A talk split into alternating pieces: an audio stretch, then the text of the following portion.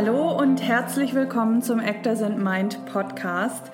Mein Name ist Maike Döling. Ich bin Mindset Coach und Mentorin für Schauspieler und Host dieses Podcasts und ich freue mich, dass du heute wieder mit dabei bist.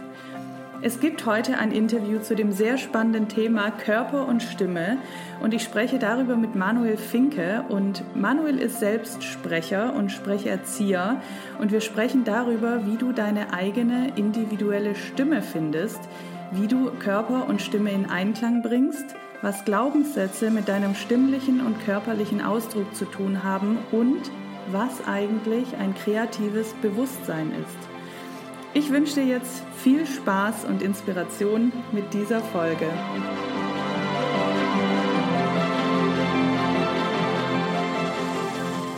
Heute im Interview habe ich mal wieder einen sehr interessanten Gast und ich freue mich sehr auf dieses Gespräch, weil dieses Thema nämlich auch echt ein Thema ist, womit ich aktuell persönlich zu tun habe.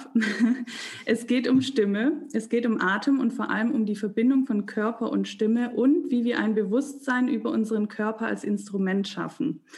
Darüber spreche ich heute mit Manuel Finke. Er ist selbst Sprecher, arbeitet als Atemsprech- und Stimmcoach, beschäftigt sich mit Body-Mind-Centering und hat die Performing Consciousness Methode entwickelt. Und was es damit alles auf sich hat, das erfahren wir jetzt. Herzlich willkommen im Podcast, lieber Manuel. Hallo Maike und vielen, vielen Dank, dass ich heute dabei sein darf. Ich bin sehr gespannt und habe Lust, mich mit dir zu unterhalten. Sehr schön, ich auch.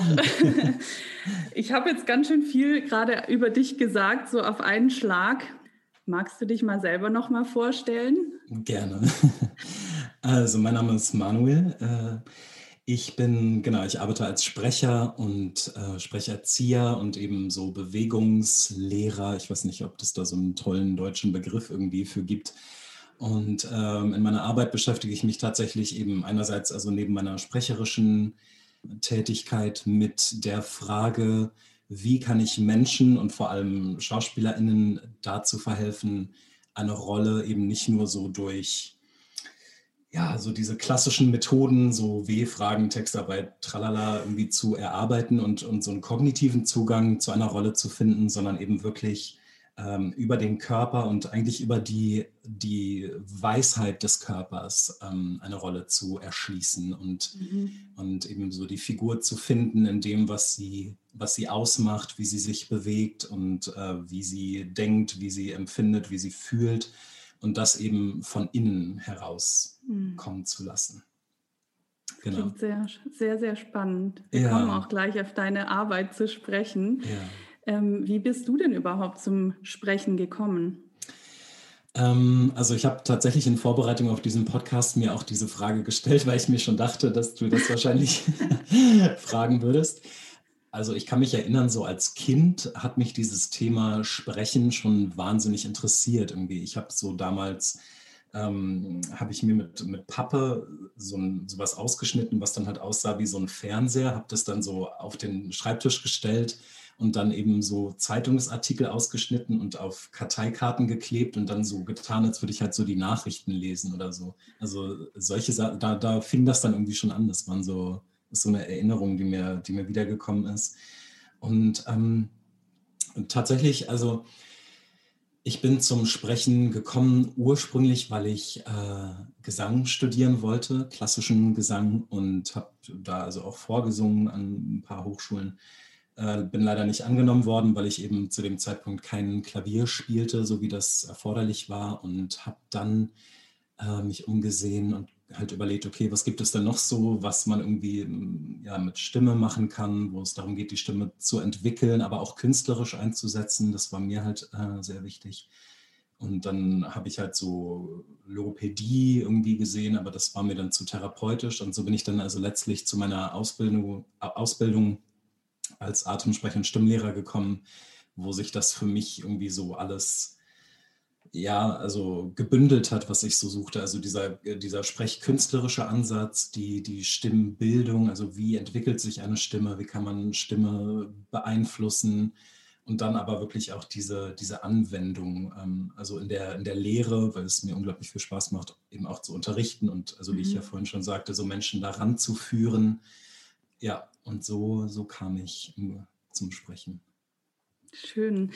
Ähm, du hast im also wir haben ja ein Gespräch geführt vor diesem Podcast und ja. da hast du was auch gesagt, dass du einen Weg gesucht hast, dich selbst auszudrücken und zu atmen. Ja. Das fand ich total spannend, weil im Grunde ist das ja auch so der, wie sagt man, die Grundlage oder der Beginn mhm. von allem. Ne? Ähm, wie findet man denn seinen Ausdruck und seinen Atem?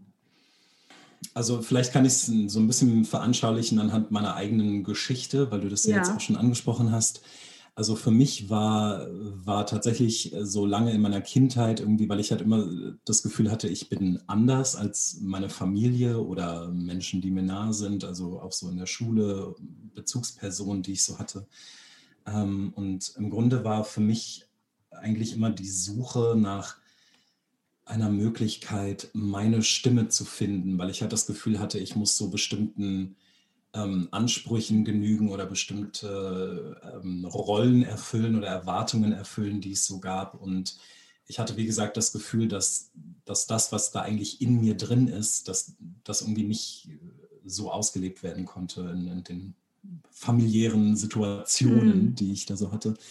Und ähm, wie findet man die eigene Stimme? Also ich glaube, es geht wirklich viel darum, erstmal zu erkennen, was sind jetzt so rein physiologisch gesehen eben so Klangräume in der Stimme oder im Körper, ähm, aber auch eben zu schauen, also wie ist das allgemein mit der Verkörperung? Also wegzukommen von so einem, ich sag mal jetzt so ein bisschen funktionalen Ansatz und mhm. wirklich zu schauen, okay, was, was ist es wirklich in der Bewegung, was ist es in der Verkörperung, auch im Bewusstsein?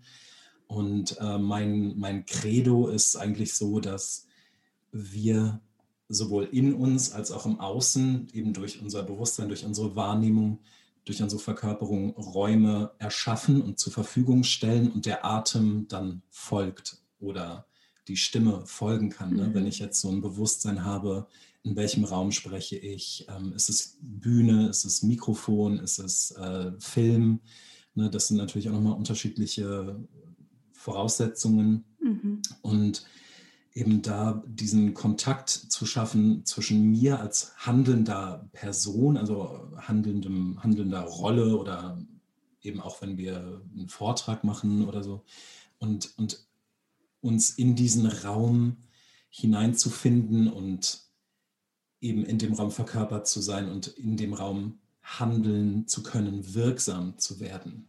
Mhm. So. Du sprichst jetzt von dem Raum, in dem man sich dann befindet, zum Beispiel die Theaterbühne oder mhm, genau. das Filmset oder so. Genau, genau. Man spricht ja, glaube ich, auch von Räumen im Körper, also korrigiere mich, wenn das mhm. nicht, nicht richtig ist, aber dass man auch mit seinem Körper oder in seinem Körper einen Raum schaffen muss, überhaupt für Ausdruck. Mhm. Kannst ja. du das ein bisschen besser erklären, als ich das jetzt gerade getan habe? ich probiere es. genau, also der Raum, also ich habe ähm, wirklich über viele Jahre, die ich mich ja jetzt schon mit dem Thema Stimme und Bewegung und Körper beschäftige, versucht, wirklich irgendwie so eine, also sowas zu entwickeln oder ein Vokabular dafür zu finden, was da eigentlich, also was mit diesem Raum gemeint ist. Und was für mich irgendwie so im, im Laufe der Jahre sich so rauskristallisiert hat, ist, dass in dem Moment, wo wir zum Beispiel eine Figur verkörpern, Mhm. Ähm, dann hat die natürlich eine bestimmte Intention, bestimmte Emotionen, tralala, also, ne? und daraus ergibt sich dann im Körper eben eine Spannung sowohl muskulär als auch in, in der Atmung oder auch emotional. Und wie ich für mich heutzutage diesen Raum definiere, ist, dass ich sage, dass wir im Grunde erstmal uns in, in jetzt meinetwegen Rollenarbeit damit beschäftigen, diese Form zu finden, die natürlich durch unseren physischen Körper irgendwie definiert ist auf eine gewisse Art und Weise. Und dann aber diesen, diesen feinstofflichen Raum ähm, mhm. zu finden und da eben den Atem reinfließen zu lassen. Also jede Emotion hat ja eine, eine gewisse einen gewissen Raum innerlich. Zum mhm. Beispiel, wenn ich jetzt irgendwie Wut spielen soll oder verkörpern soll, dann ist es klar, dass ich da jetzt nicht total schick tief atme und irgendwie, ne? sondern da ist es eher eine flache Atmung, da ist vielleicht das Gefühl, die Luft, die so reinkommt, das fühlt sich oft eng an oder so. Und dann geht es halt darum, wirklich genau diesen Raum ähm, zu finden, benennen zu können. Also für mich ist in meiner Arbeit wirklich das Wichtige, dass, dass die Leute, mit denen ich arbeite, benennen können, was sie wahrnehmen, weil in dem Moment, wo ich es benennen kann, kann ich es auch wiederholen. Ne? Mhm. Und das ist ja mhm. das, was ich also jetzt langfristig gesehen brauche ähm, als, als Schauspieler, Schauspielerin oder Sprecher, Sprecherin. Und wie gesagt, also dann in diesen Raum, der sich da durch die Emotion und durch den Kontakt ähm, zu meinem Spielpartner der da entsteht, den Atem da reinfließen zu lassen und aus dieser Atemsäule, die manchmal auch ganz krumm und äh, natürlich sein kann, wenn sich das so mhm. anfühlt, da die Stimme anzusetzen und von dort zu sprechen. Also nicht dann irgendwie so rauszugehen und zu sagen, hallo und toll und so, sondern ne, zu gucken, okay, da, dass, dass immer diese Anbindung an den Körper möglich ist, egal wie mhm. sich das innerlich anfühlt, aber dass diese Anbindung da ist, weil dann ist die Stimme eben durchlässig für die Emotion. Mhm. Das hört sich jetzt so an, als wäre Körper und Stimme eigentlich miteinander verbunden. Also das eine bedingt das andere irgendwie mhm. auch, oder? Ähm, ja. Wie findet man diese Verbindung zum Körper oder wie stellt man diese Verbindung her? Ähm, also ich äh, noch eine kurze Anmerkung dazu. Ich habe ja. mal gelesen, dass das Wort Person vom lateinischen personare kommt, was eben durchtönen bedeutet. Und im oh. Grunde, also das, äh, ja, es ist eigentlich total toll, wenn man sich das so hm. nochmal vergegenwärtigt, weil es im Grunde wirklich bedeutet, dass wir als Personen das sind, was wir eben von uns durchtönen lassen. Hm.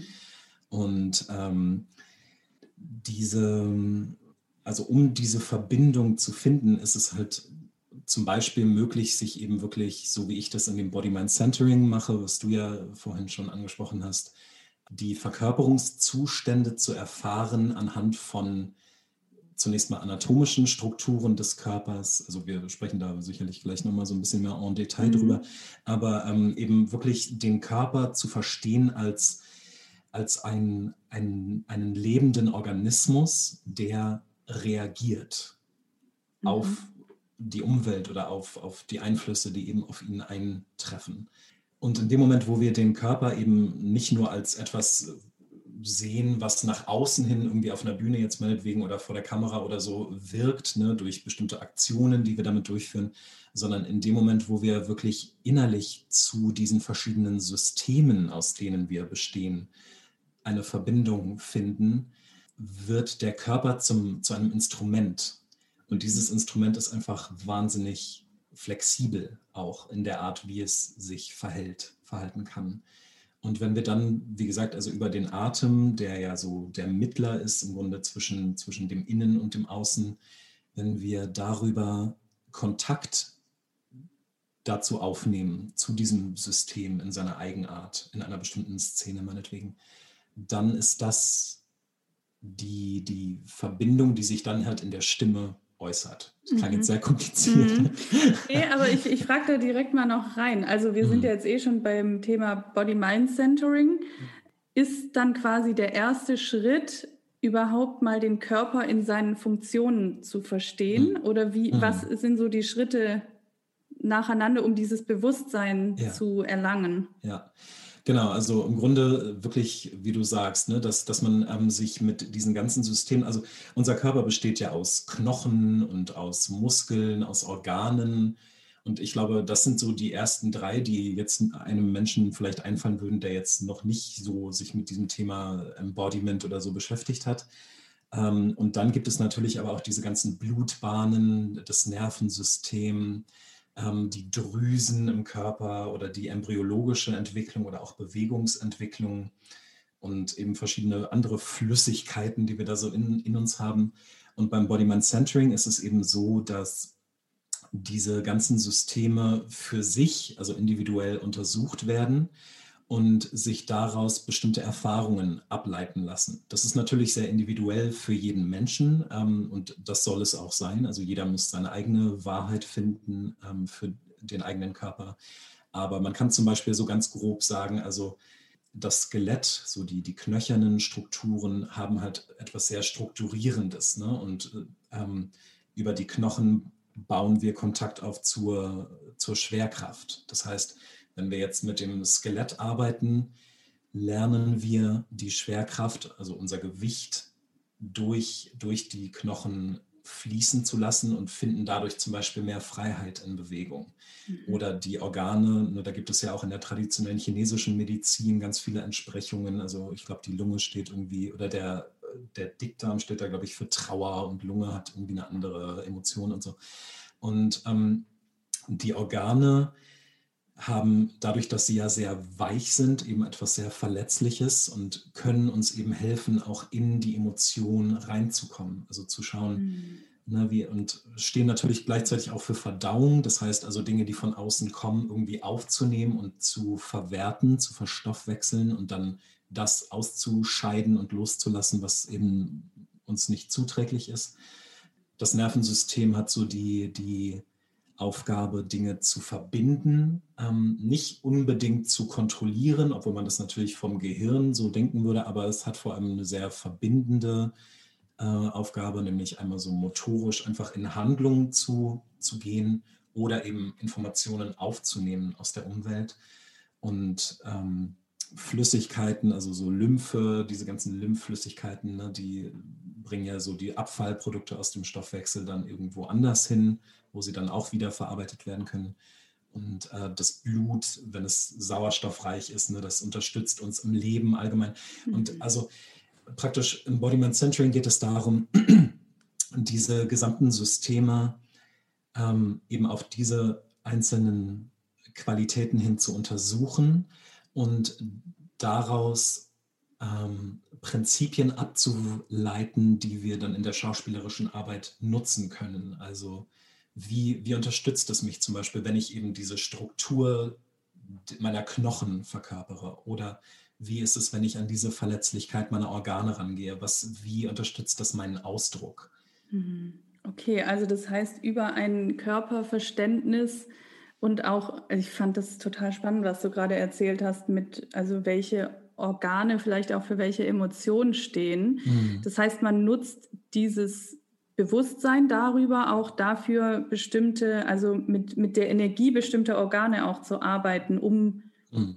diese bestimmten Emotionen dann auszudrücken. Genau. Also ich finde zum Beispiel im Deutschen, wir haben ja auch wahnsinnig viele Sprichwörter, die so irgendwelchen Organbezug Stimmt, haben. Ne? Also mir ist eine Laus über die Leber gelaufen oder ich habe Schmetterlinge im Bauch. Äh, ich könnte Gift und Galle speien. Oder, also was gibt es denn dann noch? Es gibt ja so wirklich, ähm, oder mal Hand aufs Herz. Ne? Oh, und das, ja. das, das sind ja so viele Begriffe, die wir wirklich auch in unserer Alltagssprache verwenden, die eben auf diese emotionale Qualität der Organe zum Beispiel hinweisen. Mhm. Und wenn wir wirklich einfach diese, ja, diese, diese Bewusstseinszustände, die diesen Organen zugrunde liegen, verkörpern, das macht einfach was mit dem Ausdruck. Also ich mhm. weiß nicht, ob du vielleicht zum Beispiel schon mal ähm, bei so einer Massage warst oder so und dann wurde da auch so ein bisschen der Bauch durchgeknetet und, und vielleicht fällt dir dann auf, also ich habe das mal bei mir beobachtet, wenn ich mich dann so im Spiegel anschaute, dass ich dann so ein ganz weiches Gesicht auch hatte. Ne? Oder morgens, mhm. wenn man wach wird, dann hat man ja meistens auch eher noch so ein weiches Gesicht, weil vielleicht die Flüssigkeiten gerade irgendwie so ein bisschen da am Werkeln waren noch in der Nacht und so. Ne? Mhm. Und also das macht einfach was mit, ja auch mit dem Gesicht und dadurch eben natürlich auch äh, mit dem gesamten Körper, so in der ja. Art, wie er auch nach außen erscheint. Und das ist natürlich gerade so beim, beim Camera Acting einfach total wichtig, dass, dass da auch die Mimik eben auch reflektiert, was im Innen mhm. so passiert. Mhm. Ja. Voll spannend. Du mhm. hast auch gerade ähm, davon gesprochen, von Individualität es ist ja auch so, jeder, jeder hat ja in seinem ganzen Leben so seine eigenen Erfahrungen gemacht. Also das heißt, du hast ja, glaube ich, mal darüber gesprochen, also, oder wir haben im Vorgespräch auch darüber gesprochen, dass eigentlich alles in, und, in uns ist und jeder so unglaublich individuell ist aufgrund seiner Erfahrungen, die er in seinem Leben gemacht hat. Das heißt, jeder hat ja auch eine andere Art und Weise, bestimmte Emotionen auszudrücken diese Individualität tatsächlich ist, äh, also wir kommen alle auf die Welt und sind prinzipiell erstmal alle gleich. So, also mhm. auch in den Bewegungserfahrungen, die wir so gemacht haben, auch schon im, im Mutterleib oder in, in Utero. ne, da gibt es ja auch schon Bewegungsmuster, die sich da schon geprägt haben. Also so würde jetzt sehr weit führen, aber wie gesagt, es gibt sie. Und dann ist es halt so, was haben wir zum Beispiel für Bewegungsangebote auch in der Kindheit bekommen? Ne? Also äh, wir kennen es sicherlich alle, dass also ich weiß nicht, ob du Kinder hast, aber ich nicht. Äh, noch nicht. noch nicht, genau. Okay.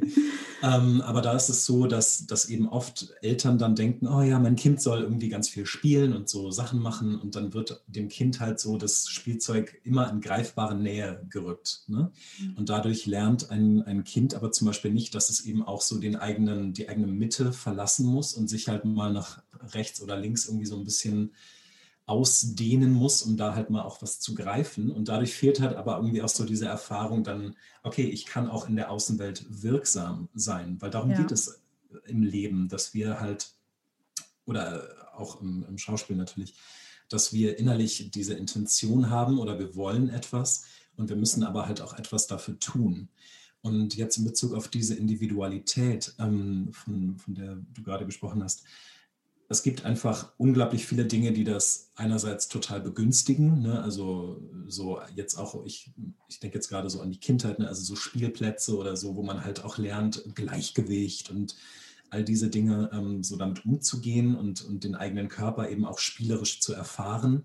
Aber es gibt halt oft auch, ich sag mal, Elternhäuser, ähm, wo bestimmte Dinge nicht gemacht werden. Also es gibt ja genug Familien, wo vielleicht auch nicht genug gespielt wird mit den Kindern oder wo den Kindern nicht ähm, genug vorgelesen wird und dadurch vielleicht auch so ja, bestimmte Emotionen nicht richtig dem Kind zugänglich werden in der Stimme der Eltern, woran sich das mhm. Kind natürlich orientiert.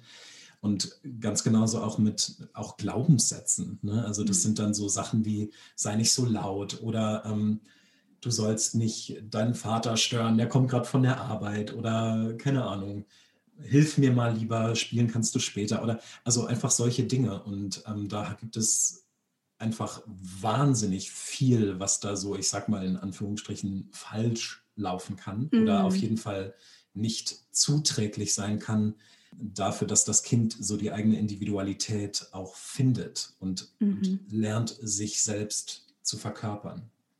Und, und damit, also ich habe, also unterrichte ja auch an Schauspielschulen und so. Und das sind zum Beispiel Dinge, die mir da halt häufig aufgefallen sind, ähm, dass, dass ich manchmal da eben mit Menschen gearbeitet habe, wo so bestimmte Bewegungsentwicklungsmuster einfach noch nicht integriert waren mhm. oder wo die sich auf eine Art und Weise ausgedrückt haben, wo dann irgendwie eine Spannung aufgebracht wurde, die aber gar nicht nötig gewesen wäre. Ne? Also dass auch so Bewegungen teilweise vielleicht nicht zielführend waren und dadurch natürlich auch der Bezug zum Raum und zur Außenwelt eben auch nicht optimal, weiß ich nicht, kann man das so sagen. Mhm. Also ich will es nicht so werten und ich versuche auch ja. in meiner Arbeit irgendwie nicht so zu pathologisieren oder psychologisieren, mhm. was da mhm. so passiert, aber ähm, ja, wo das halt, wo das irgendwie noch ökonomischer hätte sein können. Keine Ahnung, ob ja. das so ein gutes Wort ist. Woran siehst du, ob ein Schauspieler, Schauspielerin embodied, wie sagt man denn auf Deutsch, verkörpert, verkörpert. ist? Also prinzipiell, wir sind alle verkörpert. Das ist die gute Nachricht. yes. genau. Die, Fra die Frage ist, ähm, wie flexibel sind wir in unserer Verkörperung? Also ähm, ich meine, wenn wir nicht verkörpert wären, dann, dann hätten wir wahrscheinlich ganz schlimme motorische Störungen oder, oder wären vielleicht auch in unserer kognitiven Entwicklung äh, gar nicht so sehr lebensfähig, sage ich mal. Und also was mir halt auffällt, mh, hm, ich, ich beobachte und ich frage viel nach. Und wenn ich zum Beispiel sehe, dass eine, eine, ein Schauspieler oder eine Schauspielerin, mit der ich dann arbeiten würde, eben wenn ich sehen würde, dass, dass praktisch das Repertoire an Möglichkeiten, um jetzt meinetwegen rauszugehen, so mit, mit in, also mit dem Spiel, ne, dass so die Energie sich in den Raum über, überträgt. wenn ich jetzt feststellen würde, dass da nur relativ wenige Möglichkeiten sind, das zu tun, dann würde für mich das halt, also dann wäre das so, so ein Punkt, wo ich dann sagen würde, oh, das ist jetzt interessant, was ist denn da? Ne? So mhm. wie, also was, was ist diese, dieses zugrunde liegende diese zugrunde liegende Strategie und wie kann man die erweitern. Und dann würde ich halt einfach schauen, in so Bewegungsexplorationen, also es geht dann auch nicht darum, irgendwas richtig oder falsch zu machen. Es gibt auch in, in der Verkörperung kein richtig oder falsch verkörpert sein, auch eine gute Nachricht, ähm, sondern es ist halt so eigentlich wirklich die, die Frage, wie kann man das, was da ist, erstmal differenzieren und an welcher Stelle kann ich mich vielleicht dann anderen Körpersystemen widmen oder anderen Bewegungsentwicklungsmustern, die das halt noch unterstützen? Weil mhm. ähm, also die, die Dame, die dieses Body-Mind Centering entwickelt hat, äh, Bonnie Bainbridge Cohen, das, sie ist eine amerikanische Tänzerin und Ergotherapeutin, sie hat gesagt, uh, Support precedes Movement. Mhm. Und das fand ich halt, also man braucht immer diese Unterstützung Support, um dann eben in die Bewegung gehen zu können. Mhm. Und, und das ist so der Ansatz, eigentlich herauszufinden, okay, wo braucht es Support und wo ist schon Movement und wie kann man das so verbinden. Mhm. Und wie kann man dann diesen, also wie sieht das aus mit diesem, mit dem Support? Mhm.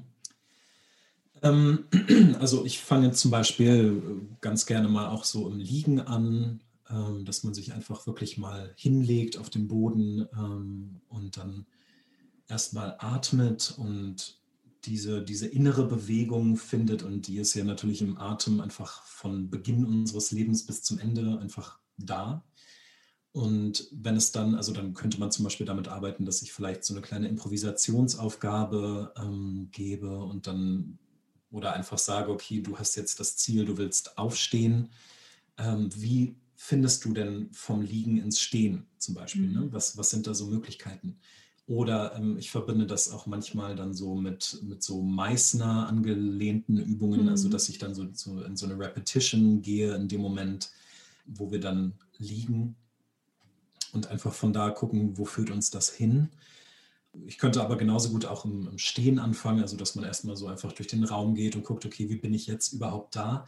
Weil die Fähigkeit zu wissen, wie bin ich jetzt da, mhm. ist halt die Basis dafür, dass daraus irgendwas sich entwickeln kann. Also dass, dass irgendwas entstehen kann. So. Mhm. Und ich glaube, das ist so, das klingt eigentlich ganz banal, aber das ist halt wirklich extrem wichtig, wirklich diesen diesen Jetzt-Zustand zu finden, dieses Ich, Manuel, bin jetzt gerade so und so da oder du, Maike, bist jetzt so und so mhm. da. Und dann können wir von da aus gucken, was, was wollen wir und was brauchen wir dazu. Das ist total spannend, weil im Grunde ist es ja auch wieder das, jetzt hier bei sich anzukommen mhm. und ein Bewusstsein zu schaffen weil alles andere, so wenn wir abgelenkt sind oder mit unseren Gedanken irgendwo anders, das ist ja nie das Jetzt. Das finde ich total spannend, weil das so aus unterschiedlichen, auch schon mit unterschiedlichen Leuten, mit denen ich jetzt gesprochen habe, immer wieder da, dahin kommt, mhm. das Bewusstsein ja. im Jetzt zu schaffen. Und ja. warum ist es so schwierig manchmal?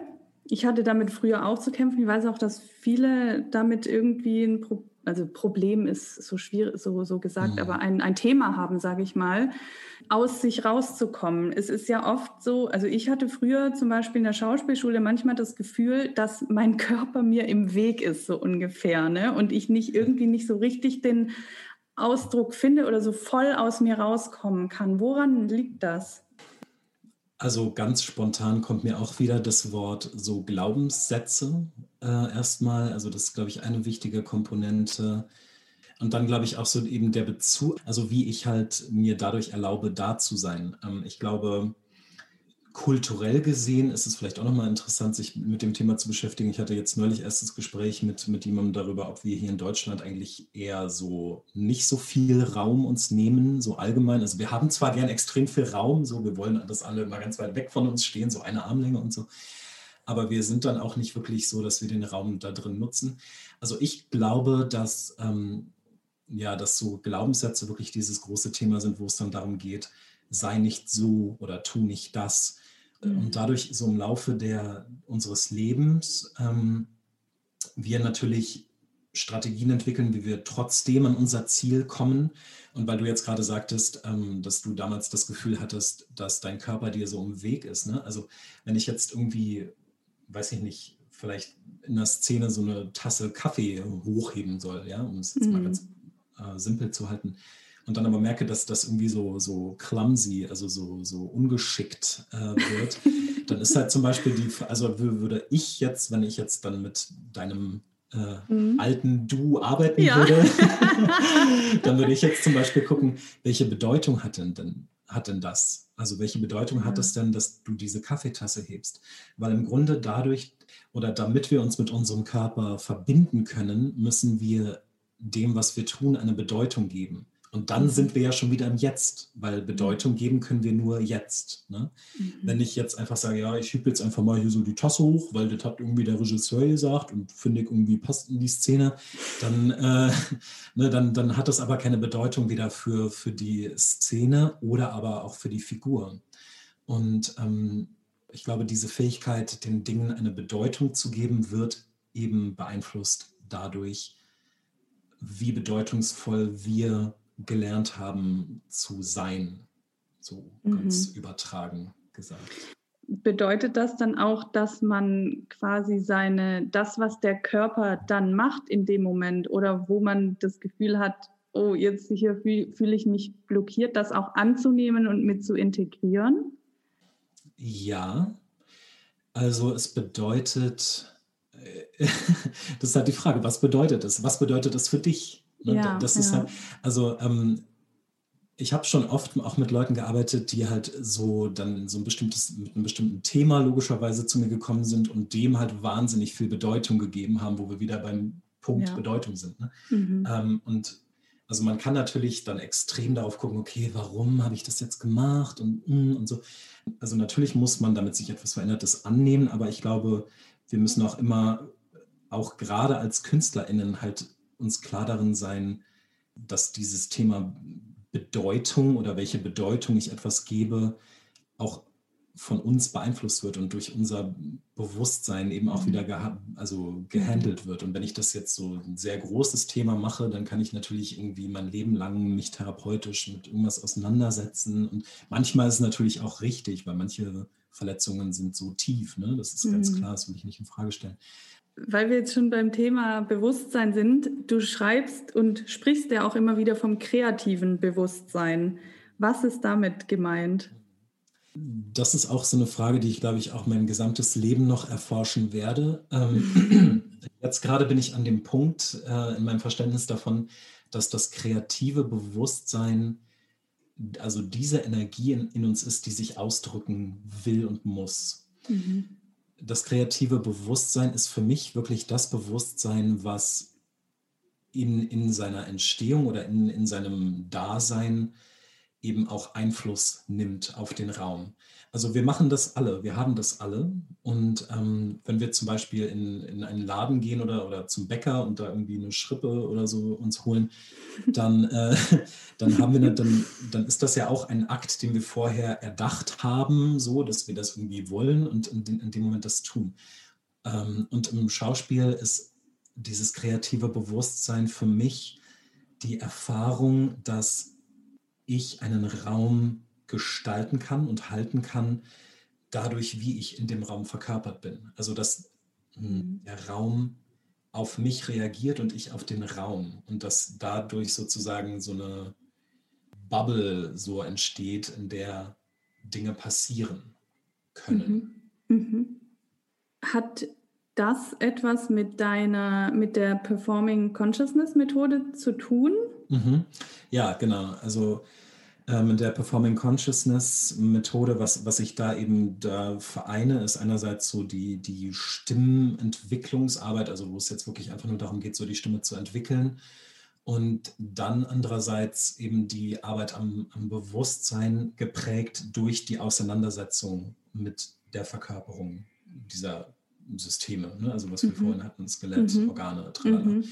Ähm, weil in dem Moment, wo ich zum Beispiel in meine, sagen wir jetzt mal, in meine Drüsen reingehe in der Verkörperung, dann macht das etwas mit meinem Bewusstsein. Und diese Veränderung des Bewusstseins, da setzt dann meine Arbeit an, wie kann ich das in den Raum bringen oder wie kann ich das in eine Kommunikationssituation oder eine Spielsituation bringen. Mhm. Das heißt, ähm, also das Ziel, wenn es überhaupt ein Ziel gibt in meiner Arbeit, weil das ist ja so ein endloser Prozess, Aber wenn es, ähm, wenn es ein Ziel gäbe, dann wäre das wirklich ein Vokabular zu entwickeln, dass ich dann irgendwann weiß, wenn ich jetzt irgendwie gebucht werde für einen Film oder Bühne oder einen Sprecherjob oder so, dass ich dann weiß, okay, so fühlt sich das an, wenn ich meinetwegen Trauer empfinde, jetzt so als Beispiel. Und, und so fühlt sich das an, wenn Trauer im Raum wirksam wird. Mhm. Weil, also mich interessiert dieses authentische Spiel eben, dieses, dass, dass, dass so eine so eine feine Schwingung bekommt. Und, und das entsteht eben, wie gesagt, also durch die Verkörperung und durch den Bezug unserer Sinne zum Raum, weil durch die Sinne nehmen wir den Raum wahr und über unsere Sinne geht das Bewusstsein in den Raum. Mhm. Mal ganz vereinfacht ähm, darzustellen. Jetzt waren wir ja relativ, ich nenne es jetzt mal technisch, mit diesen Körper Sachen. Ne? Das ist ja. auch total hilfreich. Aber wie kriegt man jetzt da so auch die Verbindung zu, wieder dann auch zu seiner Intuition? Also, weil wir wollen ja auch intuitiv spielen und diese, also Kreativität hat ja auch ganz viel mit Intuition zu tun. Wie schafft man da so die Balance? Meine Erfahrung ist, dass in dem Moment, wo ich in diesen Moment mich begebe, nämlich in dem Moment wirklich da zu sein, einfach mit meinen Empfindungen und mit, mit dem, was, was ich verkörpere, findet man diesen Zugang wirklich aus dem Moment heraus. Also ich, ich glaube, das ist nicht etwas, was man planen kann oder so. Ähm, also wenn ich jetzt mal so als Beispiel, ne, wenn ich jetzt irgendwie ähm, vielleicht so einen Monolog gerade auf der Bühne habe oder so und ich bin verbunden mit meiner Emotion und meine Emotion löst irgendwas in meinem Körper aus und dann atme ich da rein und dann spreche ich so aus, aus diesem Bezug, der sich dadurch entsteht. Dann geht es natürlich darum, dass sich das ja auch verändert im Laufe von so einem Monolog. Und ich würde sagen, dass diese Veränderung, das ist etwas, was man äh, spüren kann, dass es jetzt anders sein muss oder dass es sich anders entwickeln will. Weil wir drücken ja, wir werden ja ein Medium in dem mhm. Moment. Also so, mhm. so verstehe ich Kunst, dass wir mhm. nicht wir Menschen mit unseren Persönlichkeiten und so, sondern wir sind ja ein Medium, durch das sich etwas ausdrückt. Und ich glaube, dass, dass dieser Moment, wenn man wirklich da ist, der erfordert, dass die Dinge sich verändern und dann, mhm. dann können die sich auch verändern. Ich glaube, da kommen wir halt wieder so ein bisschen auf dieses Thema von vorhin, so diese Glaubenssätze oder diese Prägungen und so, mhm. dass wir in dem Moment halt wirklich loslassen müssen und sagen müssen, okay, nee, ich bin jetzt einfach so da, wie ich da bin und das bin auch nicht ich, sondern das ist halt eine Figur und ich darf so in die Welt dieser Figur eintauchen.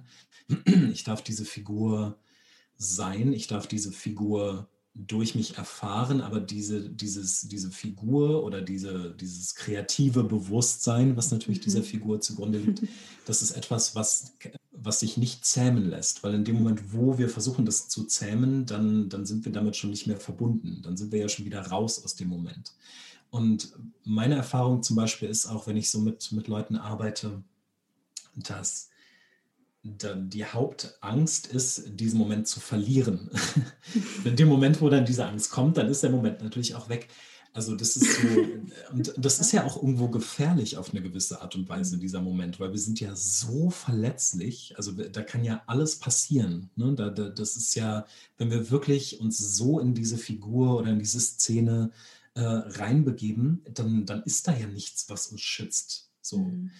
Und das muss man aber annehmen und man muss auf dieser Welle reiten, weil dann wird es erst spannend. Und dann kommen mhm. wir auch an, an Punkte, also das habe ich dann immer wieder auch in meinem Unterricht, wo Leute sagen, boah, ich, hab, ich wusste gar nicht, dass ich so sprechen kann oder ich wusste mhm. gar nicht, dass, dass ich so eine Energie entwickeln kann oder ich wusste gar nicht, dass, ähm, dass, ja, dass sowas möglich ist.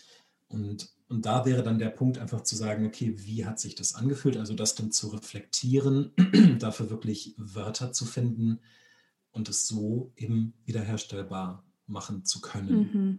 So. Es geht dann wahrscheinlich auch eher darum, in der Vorbereitung sich mit diesen ganzen körperlichen Aspekten und so weiter auch auseinanderzusetzen ja, und dann genau. aber auch sich hinzugeben.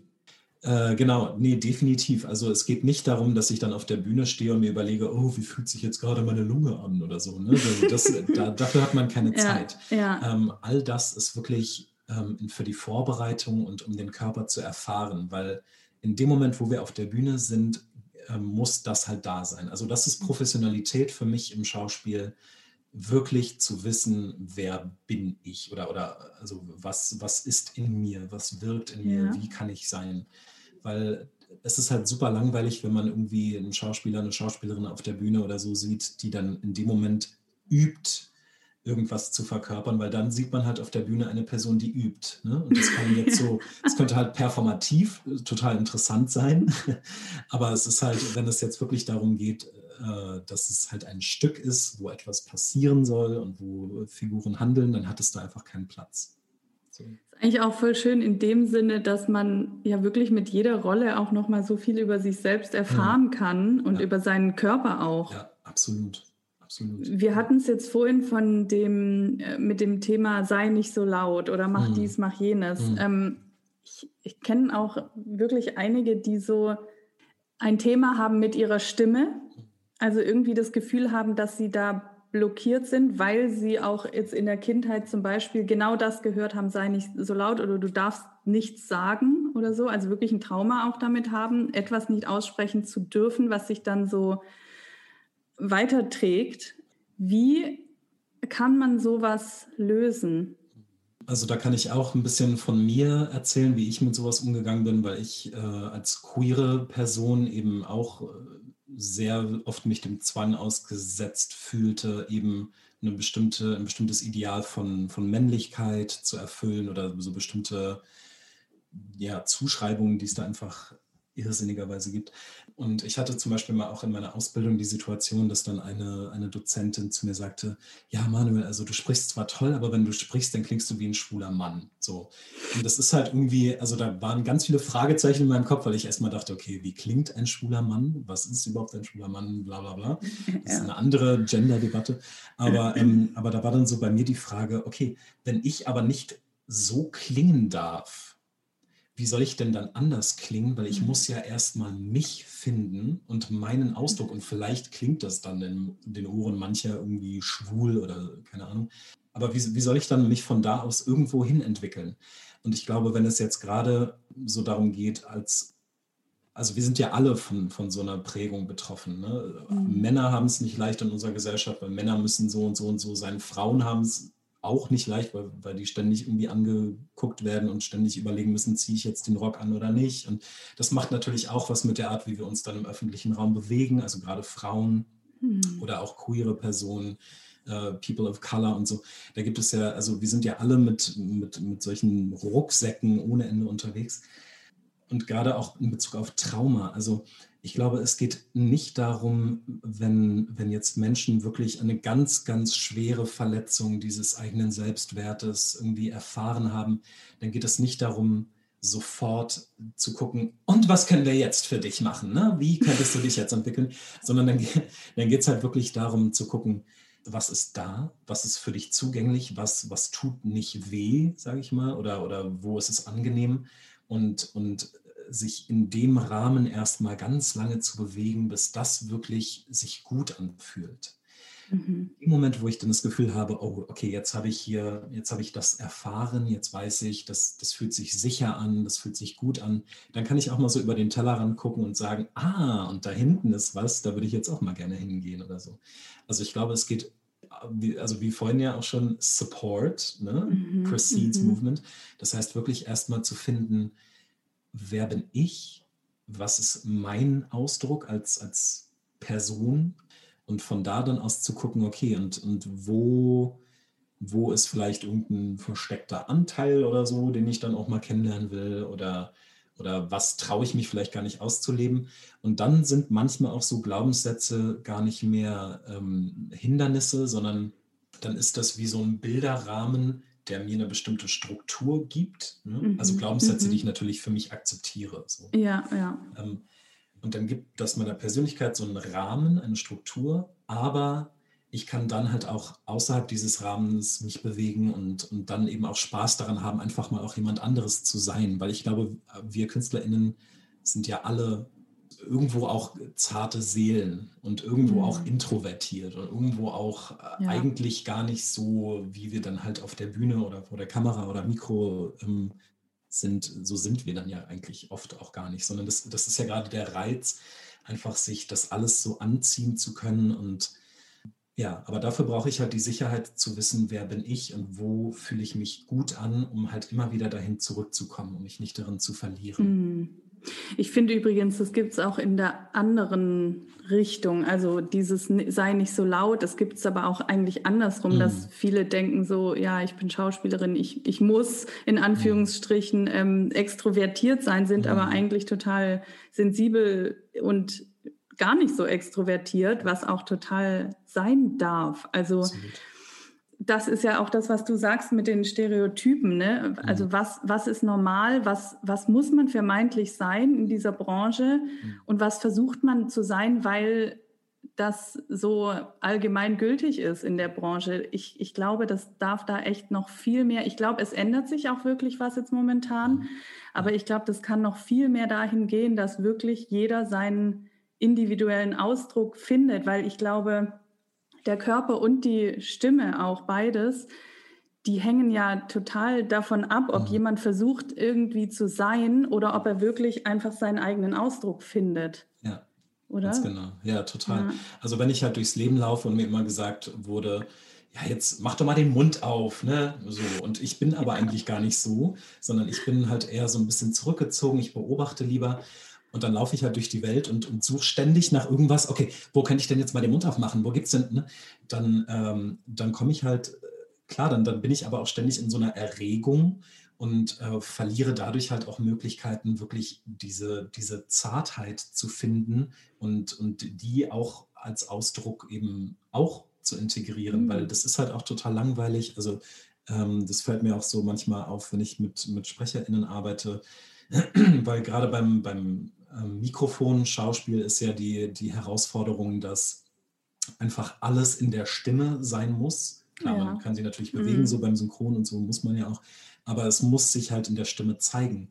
Und wenn ich dann halt irgendwie die ganze Zeit der Meinung bin, ich muss das jetzt durch meine Stimme zeigen, dass ich so super gut drauf bin oder so. Und da aber gar, gar nichts drunter ist, was das eigentlich unterstützt, ah, dann ja. ist es halt auch einfach nur gemacht und dann ist es halt, dann berührt es halt auch wieder nicht. Ne? Mhm. Also wir müssen immer, ähm, oder das ist so mein, mein Plädoyer, wir müssen eigentlich immer wirklich diese, unser Material finden. Und dann können wir das irgendwie biegen und, und auseinanderziehen und umformen und was auch immer machen. Aber es, es kommt ja immer von uns, weil das, mhm. also wir sind ja, wie gesagt, das Medium dafür. Und mhm. wir müssen, wir müssen diese Tiefe finden in uns. Oder ja. Ja, finde ich, finde ich spannend. Ja, klar. Mhm. Ich meine, ich hatte jetzt auch witzigerweise gerade diese Woche ein Interview mit einer Schauspieler, Sprecherin und Schauspielerin. Mhm. Das wird dann vor dir veröffentlicht ah, sein. Ja, ja und da ging es auch darum, sie sagte, sie hat erst ganz lange gesprochen und dann irgendwann auch Schauspielunterricht genommen, um auch noch eine bessere Sprecherin zu sein, mhm. weil man einfach das wirklich schon auch egal, ob man jetzt vor der Kamera ist oder nicht oder einfach nur ins Mikro, in Anführungsstrichen nur ins mhm. Mikro spricht, man muss es ja trotzdem irgendwie verkörpern, man hört es. Ganz genau. Ja. Ja. Unser Körper speichert ja auch die Emotionen, die wir über ein Leben lang erfahren haben und manche vielleicht auch die vielleicht irgendwie nicht losgelassen wurden oder so mhm. irgendwo in irgendwelchen, also ich weiß zum Beispiel, dass in der Hüfte total viele Emotionen gespeichert werden, mhm. die einen ja auch irgendwie blockieren können in seinem Ausdrucksvermögen. Wie oder hast du Erfahrung damit, wie man daran arbeiten kann, auch diese Emotionen vielleicht zu lösen?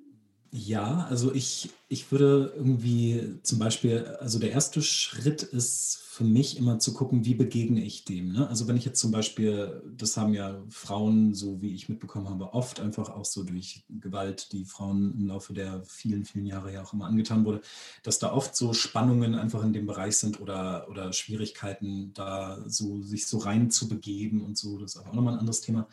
Ähm, dann könnte ich halt zum Beispiel oder würde ich dann mit jemandem äh, erstmal gucken, okay, was bedeutet das jetzt genau für dich, dass da diese Spannungen sind? Also ist das jetzt so, dass du, ähm, ist das etwas, was wirklich Teil von dir geworden ist, ne? dass du daraus wirklich aus dieser, aus, aus dem Leben mit, mit so einer Blockade, dass du damit wirklich arbeitest und, und das irgendwie Teil deiner Persönlichkeit geworden ist? Und ich würde immer versuchen, diese Dinge, also Blockaden, weil die können ja unglaublich viel Raum einnehmen, die können ja wahnsinnig mhm. präsent werden. Und ich würde dann versuchen zu gucken, wie kann ich das als etwas sehen, was ich auch verändern darf, gerade mhm. wenn es so lange schon da ist. Und ähm, mein Impuls ist dann vielleicht auch zu sagen, okay, wenn, wenn du diese, diese Blockade, die du da meinetwegen wahrnimmst, als etwas betrachtest, was vielleicht einfach zu einem gewissen Zeitpunkt entstanden ist durch irgendwas, ne? könnte ja alles Mögliche sein, aber jetzt der Zeitpunkt ist, wo das vielleicht erstmal gar nicht mehr da sein müsste, so mm, als mm. kleine Idee schon mal. Und dann, und dann vielleicht auch so zu gucken, weil erstmal, was macht das eigentlich, wenn du dir vorstellst, dass das gar nicht mehr so sein müsste? Ne? Also, weil ich glaube, unser Umgang mit Blockaden ist, die müssen weg. Ne? Ja. Ich habe eine Blockade und die muss jetzt weg, weil die behindert mich und ich will mich entwickeln und so.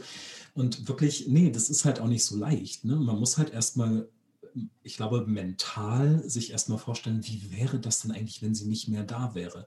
Und das Schöne ist ja, in dem Moment, wo ich es mir vorstelle, ist ja irgendwie schon was anders. Weil in dem mhm. Moment ist es nicht mehr nur so diese Zweierbeziehung, ich und meine Blockade, sondern es ist halt ich, meine Blockade und die Möglichkeit, dass sie nicht da wäre. Und in dem Moment, wo sowas, ja, in dem Moment, wo halt sowas Drittes dazukommt, entsteht aber auch ein Raum, in ja. dem sich das auch verändern könnte. Also das ist wirklich so für mich ähm, ganz, ganz grundlegend ähm, zu gucken, wie, also wo kann ich einfach mental schon mal einen Raum öffnen, dass ich irgendwas verändern darf, kann. Mhm. Und dann würde ich halt schauen, ähm, wenn ich jetzt wirklich daran gehe, würde ich auch nicht sofort da ins, ins Fleisch gehen sozusagen, sondern ich würde halt, ich würde halt erstmal so drumherum gucken, was, wie hängt das zusammen? Ne? Also wie, wie ist da vielleicht, ähm, vielleicht, vielleicht unterstützt das ja aber auch irgendwas. So, und wenn ich das jetzt so alle so rausreiße, dann, dann reiße ich ja irgendwie so einen Teil raus, der halt ganz lange auch ein Teil von mir war. Und deswegen gucken, okay, wie hängt das da erstmal zusammen? Und was, was für einen Gewinn habe ich vielleicht auch von der Blockade oder so, ne? was verschafft es mir für Vorteile, kann ja auch sein, dass das so mhm. ist. Und dann halt gucken, wie kann ich mich da so peu à peu rantasten, dass es eben nicht wieder so ein, wieder eine neue Blockade äh, auslöst, weil ich auf einmal total in meiner Energie komme und total in meiner Größe bin und dann denke, ach, ach du Scheiße, oh mein Gott, jetzt wird ja aber voll meine Energie, was mache ich denn jetzt? Ne? ja. so, also das muss halt irgendwie fließend sein. Das, also zu abrupt, das, das, das fun funktioniert nicht und das ist halt nicht nachhaltig. Äh, total. Also wir, wir sprechen jetzt davon, dass unser Körper und unser Bewusstsein oder wir in unserem Körper auch ein Instrument sind. Mhm. Und gibt es etwas, das wir tun können, um um dieses Bewusstsein zu unterstützen, also dass, dass wir unsere, also ich sage jetzt mal salopp, was Gutes tun für unseren Körper, damit unser Körper mehr in der Lage ist, dieses Bewusstsein oder im Bewusstsein zu sein. Sagt man das so? Verstehst du, was ich, ich meine? Weiß, was ja, also ich glaube, die, das erste, die, die, mm, der erste Schritt ist, sich wirklich mit dem Körper auseinandersetzen. Und ob das jetzt Yoga ist oder ob das irgendwie Pilates ist oder Body Mind Centering oder Tanz oder einfach mal Musiker machen und einfach mal so ein bisschen rum mhm. sich ausschütteln oder so. Das ist so der erste Schritt. Und ich glaube, dann, dann ist es halt gut, also wenn, wenn, wenn uns dann so verschiedene Qualitäten neu begegnen in unserer Bewegung, also jetzt zum Beispiel bei Body Mind Centering, wo es ja wirklich ganz explizit um verschiedene Bewegungsqualitäten auch geht, dann das in den Alltag mit reinnehmen, indem wir einfach einer Situation mal neu begegnen. Also wenn ich jetzt zum Beispiel ne, mit jemandem gearbeitet hätte und wir würden jetzt an, ähm, an den Muskeln arbeiten oder so und die Person geht dann also aus meinem Unterricht raus und dann würde ich halt sagen, okay, und jetzt, wenn du jetzt zur U-Bahn läufst, dann versuch mal dir in deiner Bewegung der muskulären Aktivität klar zu werden. Mhm. Also dass dann die Muskeln mhm. sich anspannen und auch gleichzeitig irgendwo wieder entspannen, damit halt unser Bein sich heben kann und so weiter. Ähm, also dass wir das wirklich in den Alltag mit reinnehmen. Ich bin persönlich nicht so ein Fan davon, jetzt so zu sagen, okay, hier ist dein Übungsprogramm für die nächsten fünf Tage oder so, sondern für mich ist es halt irgendwie schöner, wenn, wenn das so im Alltag passiert, weil da, das ist wirklich die nachhaltigste Entwicklung. Also mir selbst auch neu zu begegnen in alltäglichen Situationen. Und gerade jetzt so in Zeiten von Corona, wo wir uns einfach natürlich alle überhaupt nicht richtig bewegen können, also selbst wenn wir die Möglichkeit haben, ist es halt wichtig zu gucken, was, was ist so noch in mir, Ne, also welche, welche Bewegungsqualitäten oder was sind, was sind vielleicht Dinge, auf die ich gestoßen bin in meiner eigenen künstlerischen Recherche, die ich mehr in den Alltag integrieren möchte und dann einfach wirklich damit rausgehen und das einfach tun. Weil die Welt ist ja auch unsere Bühne. So.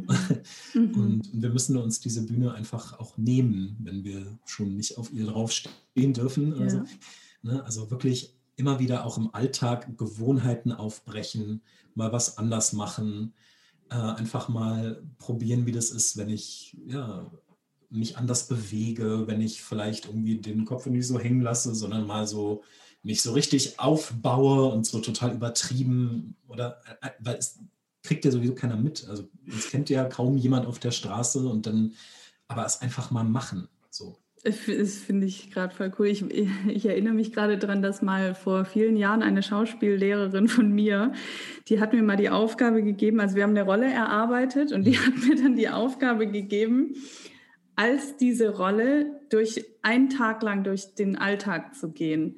Und es war total interessant, weil ich also die war so ein bisschen an die Charakterzüge meiner Schwester angelehnt, weil meine Schwester, also ich war früher eher so ein braves Kind und meine Schwester eher so voll, ich hau drauf.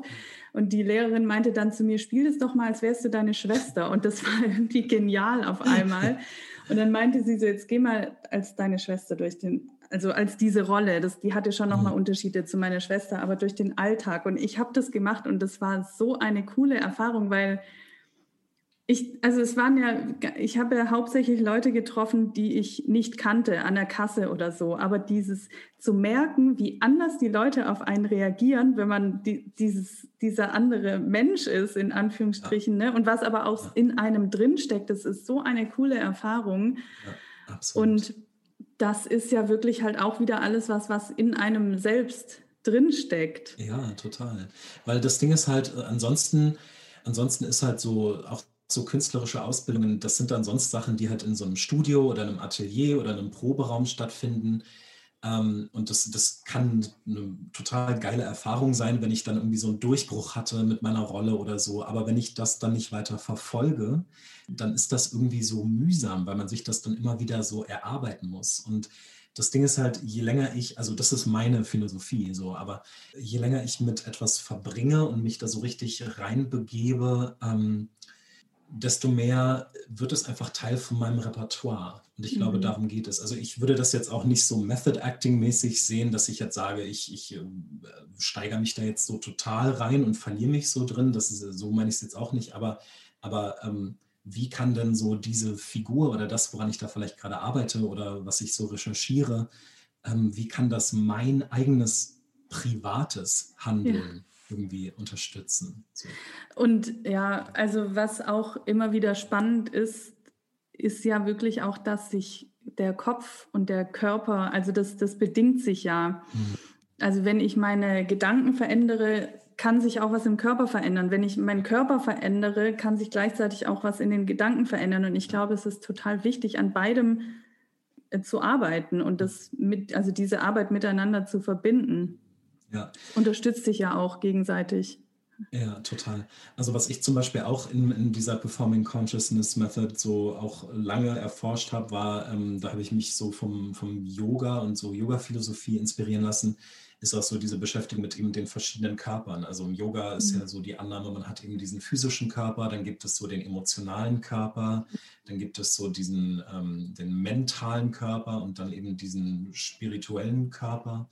Und auch da halt zu gucken, okay, wie, also auf welcher Ebene, ne, wenn ich meine Gedanken einfach nur verändere, so, was macht es denn mit meinem Körper? Und das macht ja immer was. Also, und ich glaube, wenn wir eine Sache als, als Künstlerinnen und Künstler wissen müssten, ist das ja wirklich die, die Vorstellungskraft. Also, unser Gehirn unterscheidet nicht, ob uns etwas geschieht oder, mhm. oder ob wir das mhm. imaginieren. Ja. Mhm. Und das ist halt wirklich, ähm, das ist so ein, also wir denken, das gehört irgendwie nur so auf den, in den Kunstraum, so diese, diese, dieses Wissen, aber das, das ist ja auch total äh, wichtig für unser Leben. Mhm. Und ähm, ja, da bin ich auf jeden Fall total bei dir, einfach zu sagen, dass, dass diese, diese ähm, wie nennt man das so, diese, diese Durchlässigkeit, dass die sich halt wirklich ergeben kann, wenn man es einfach tut. So. Und wenn man ja. dafür offen ist, dem wirklich zu begegnen, was man da erfährt, und das mag dem widersprechen, wie man sich vielleicht selber gerne sehen möchte oder so, aber es ist halt alles ein Teil von uns und das ist halt alles unser Schatz letztlich. Mhm. Also ja. es geht wirklich um Freiheit, sich selbst frei zu machen und das nicht irgendwie so zu bewerten oder irgendwelche komischen äh, Strukturen zu haben oder so, sondern einfach einfach zu machen. So ja, ja, ja, voll. Also finde ich total genauso, mhm. weil es ist ja so, wenn man, also zum Beispiel ich tanze manchmal hier in meinem Zimmer, mhm. wenn ich irgendwie, äh, auch manchmal vor Podcast-Interviews oder ja. so. Und es ist jedes Mal so, ich mache das erst seit diesem Jahr, aber es bringt mich in eine andere Energie und mhm. die vielleicht schwereren Gedanken, die ich vorher hatte, die sind in diesem Moment weg. Und daran ja. merkt man, dass man wirklich selber einfach die Entscheidung hat. Ja ähm, wie man sich fühlen möchte. Es ist halt nur, also ich weiß, dass früher dachte ich immer so, nee, wie soll das denn gehen? Aber es ist wirklich, man kann das über den Körper auch entscheiden, einfach ja. bestimmte Dinge mit dem Körper zu tun und eine andere Energie in den Körper reinzubringen. Ja. Ja, weil wir sonst halt einfach viel zu sehr nur drüber nachdenken. So. Und dieses ja. Denken, Denken, Denken, das ist halt so groß, also ne, Neokortex und so.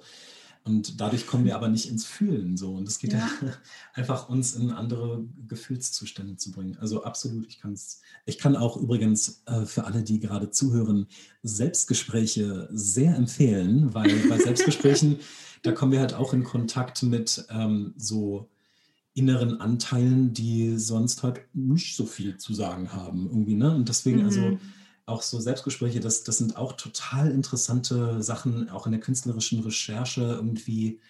Ähm, einfach mal gucken, wenn man so mal diesen Stream of Consciousness einfach mal so laufen lässt, zu gucken, was ergibt sich dann daraus oder so. Und ja. äh, genau, einfach so bewegen oder ja. Was ich auch noch wichtig fand, was du gerade gesagt hast, war, dass es ja nicht mit einem von einer Sekunde auf die andere, also oder manchmal, wenn man so eine Blockade löst, dann weiß man gar nicht, was, wohin mit der ganzen Energie, die da auf mhm. einmal kommt, weil man noch gar nicht bereit ist, diese Energie zu halten. Mhm. mhm. Also es ist ja genauso mit Geld, wenn man auf einmal 100.000 Euro kriegt, weiß man gar nicht, wohin damit. So, das ist, es ist auch Energie und ja. Ich glaube, deswegen hat es manchmal auch einen Sinn, dass etwas ein Prozess ist und mhm. nicht so mit einem Fingerschnips gelöst ist. Und ich glaube, ich habe da gestern nämlich auch so ein interessantes Interview gesehen zum Thema männliche und weibliche Energie. Und da ging es halt auch darum, dass man nicht sofort aufgeben soll, wenn man mal seine Gewohnheiten ändert und, oder denkt, man tut was für seinen Körper und nach drei Tagen hat sich nichts geändert ja, es, es wird sich was verändern über diesen Prozess, aber man muss da manchmal echt einfach auch ein bisschen Geduld haben und dranbleiben. Absolut, ja. Und es ist halt wirklich, also ich glaube, das ist halt auch so, ne, dieses so kapitalistische, das soll jetzt alles sein. Ja. Ähm, das, das ist halt, dann hat man es aber auch nicht verdient, so, ne? Also ja. Also man muss sich sowas halt wirklich erarbeiten. Und es geht ja auch nicht darum, dass, dass dieser Prozess des Erarbeitens dann sowas total Langwieriges ist oder so, weil dann geht es ja wieder nur darum, ein Ziel zu erreichen. Aber darum geht es halt nicht, weil mhm. dieses Ziel erreicht man nicht. Also es, ja. der Weg ist ja halt, ne, wie das Sprichwort auch so schön sagt, der Weg ist das ja. Ziel.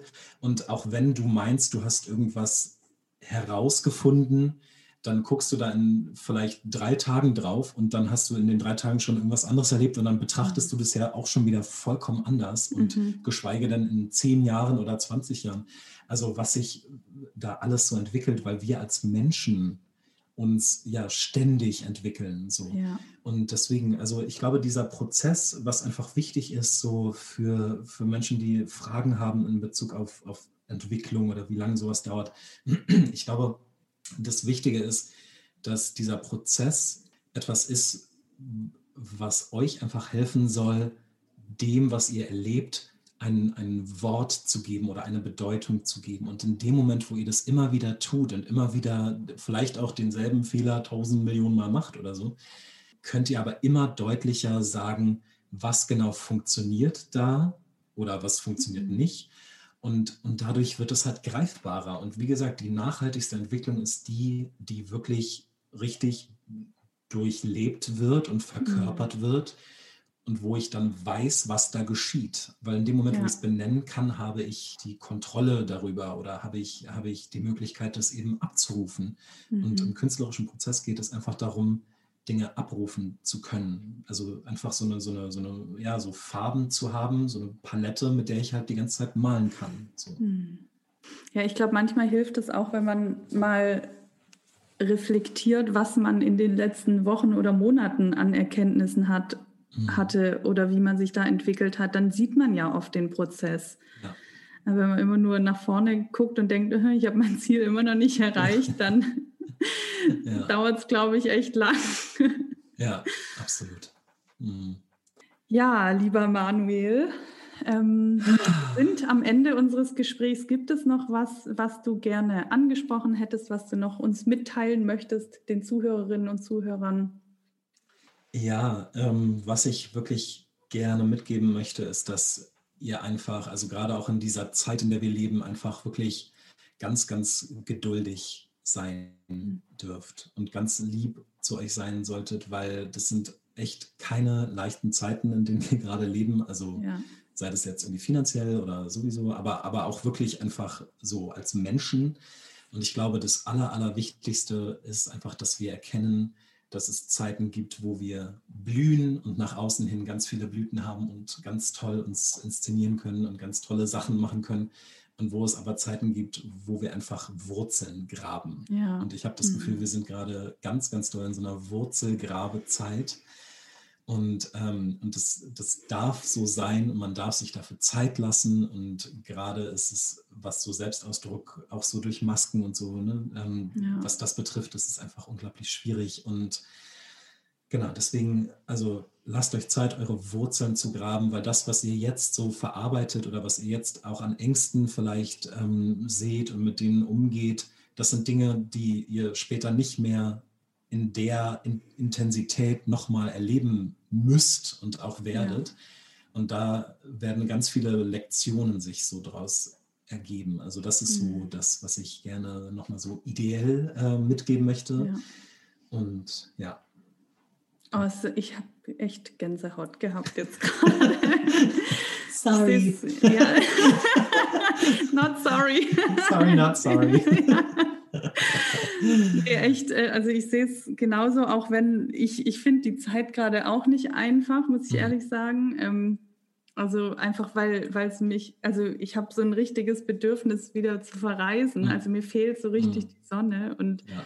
ich denke aber auch manchmal, ja gut, dann ist es jetzt noch nicht an der Zeit und ich arbeite weiter an mir. Und das ist genau das, was du sagst, an der Wurzel zu arbeiten. Und es wird die Zeit kommen, wo ihr rausgeht und strahlt ja. und da seid und nutzt das jetzt einfach ja. auch. Und ja.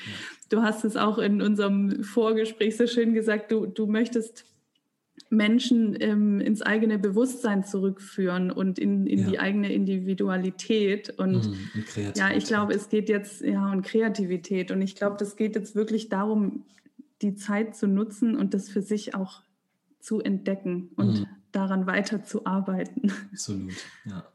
Wenn jetzt jemand mit dir in Kontakt treten möchte, wie, wie kann er das tun? Was, wie, kann, wie arbeitest du mit den Menschen? Was gibt es da an Angebot und Möglichkeiten?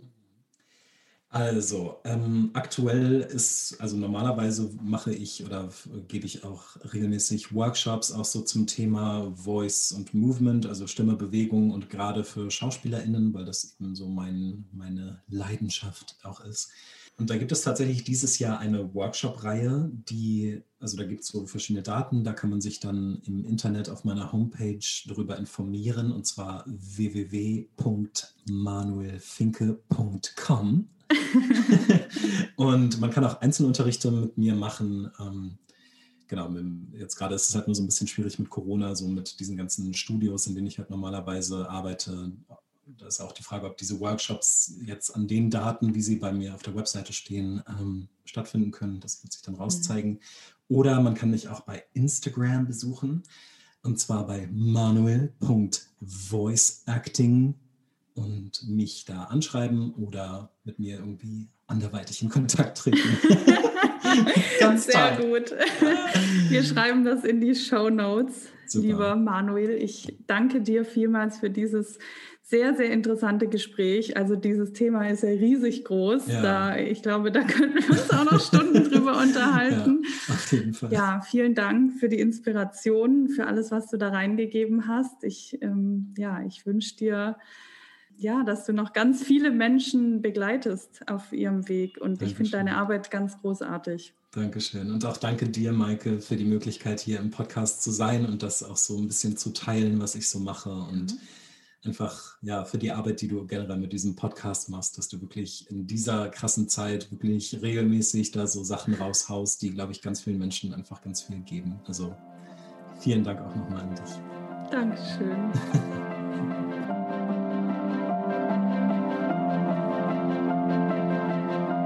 Ich hoffe, du konntest dich von dieser Folge inspirieren lassen und den ein oder anderen Impuls für dich selbst mitnehmen. Wir würden uns wie immer freuen, wenn du uns ein Feedback bei Instagram unter dem Post zur heutigen Folge oder auch als Direktnachricht hinterlässt oder mir auch gerne eine 5-Sterne-Rezension bei iTunes schreibst. Alle Links zu Manuel und mir findest du in den Show Notes und dann gibt es noch eine kleine Ankündigung, nämlich meine beiden Workshops im Februar. Und zwar ist das zum einen der Online-Workshop Trust Focus Flow, wie du in fünf Tagen zu mehr Selbstvertrauen, Fokus und Flow kommst. Und der andere ist der Instagram-Workshop für Schauspieler ab in die Sichtbarkeit mit der Social-Media-Expertin Nancy Jachmann, mit der es auch hier im Podcast schon mal ein Interview gab. Und alle Links und genauen Infos zu diesen Workshops findest du auch in den Show Notes. Ich würde mich auf jeden Fall sehr freuen, dich bei dem einen oder anderen Workshop begleiten zu dürfen. Und ich wünsche dir jetzt einen wunderschönen Tag oder Abend und ich freue mich, wenn du auch bei der nächsten Folge wieder mit dabei bist. Alles Liebe, deine Maike.